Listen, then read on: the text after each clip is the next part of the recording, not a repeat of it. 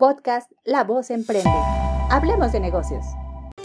La sabiduría suele esconderse en lugares intrincados. ¿Alguna vez habías escuchado que los cuentos de hadas traen lecciones de negocios? Descúbrelo en Cuentos para hacer lana de Aura Cerón. Aura Cadabra cuenta cuentos.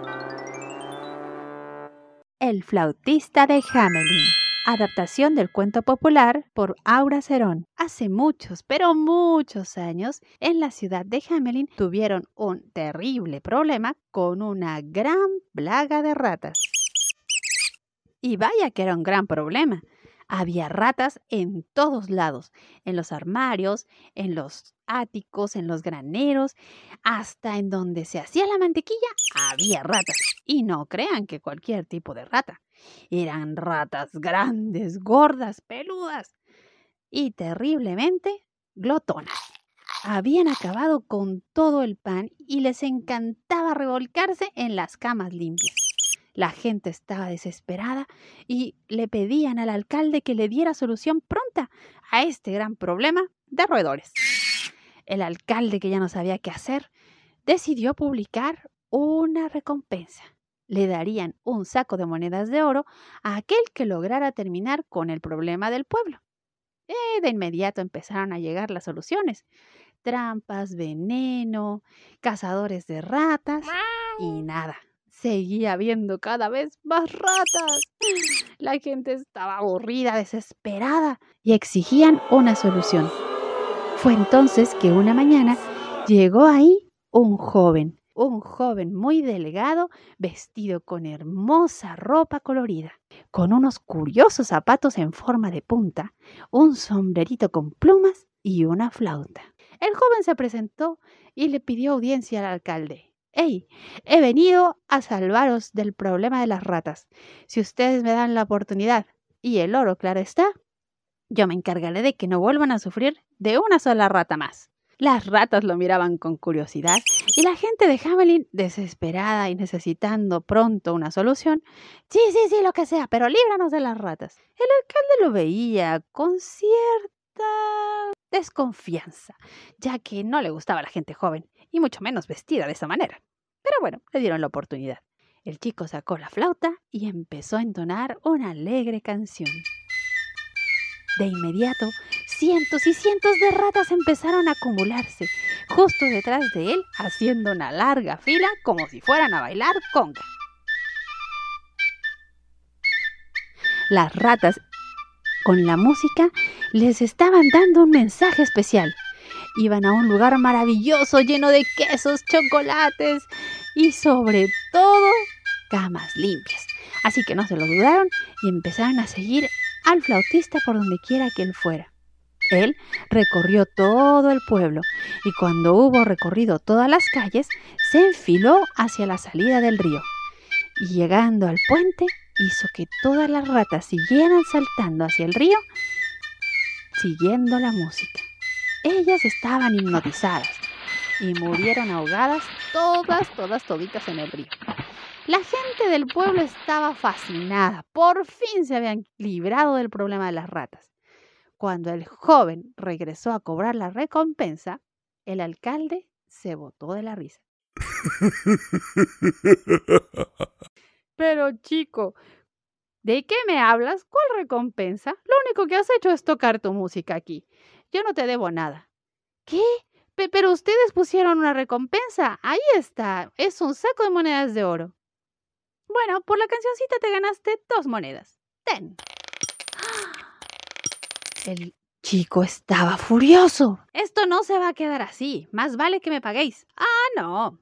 Ya no tenemos el problema de las ratas, chico tonto. La gente del pueblo se reía y el chico tuvo que abandonar el lugar, no sin antes prometer que volvería. Y justo a la salida del pueblo, una humilde mujer se le acercó, le entregó un pequeño pan y dos céntimos. Mira, hijo, es todo lo que tengo.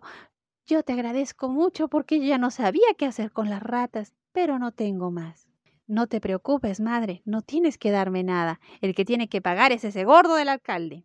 Tranquila, guárdalo, que tú lo necesitas más. Sonrió y acarició la cabeza del pequeño que la acompañaba, un chico que tenía problema en una pierna y andaba en una muleta. Sonrió y se alejó.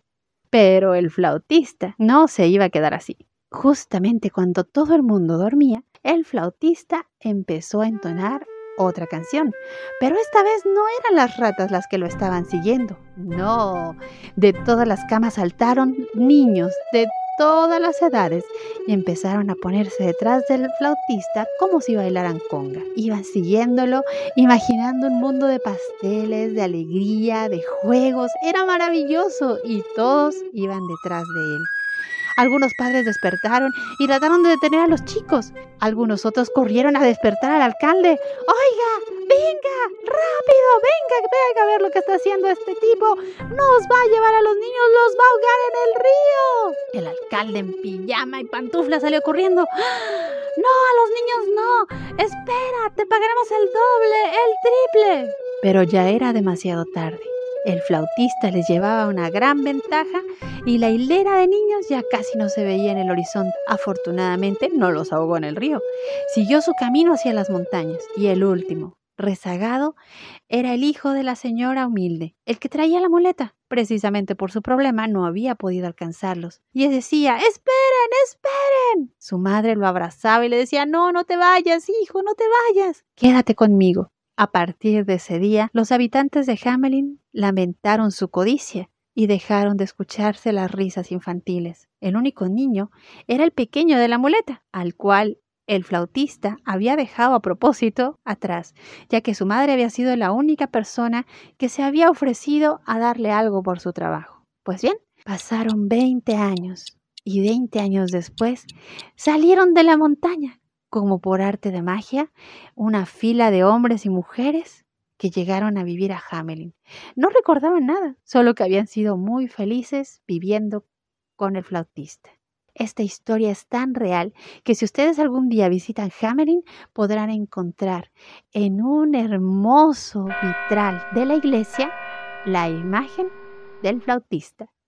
Mi nombre es Aura Cerón, Aura Cadabra, y te regalo este cuento para que aprendas a emprender. El flautista de Hamelin. Análisis. Cuentos para hacer lana.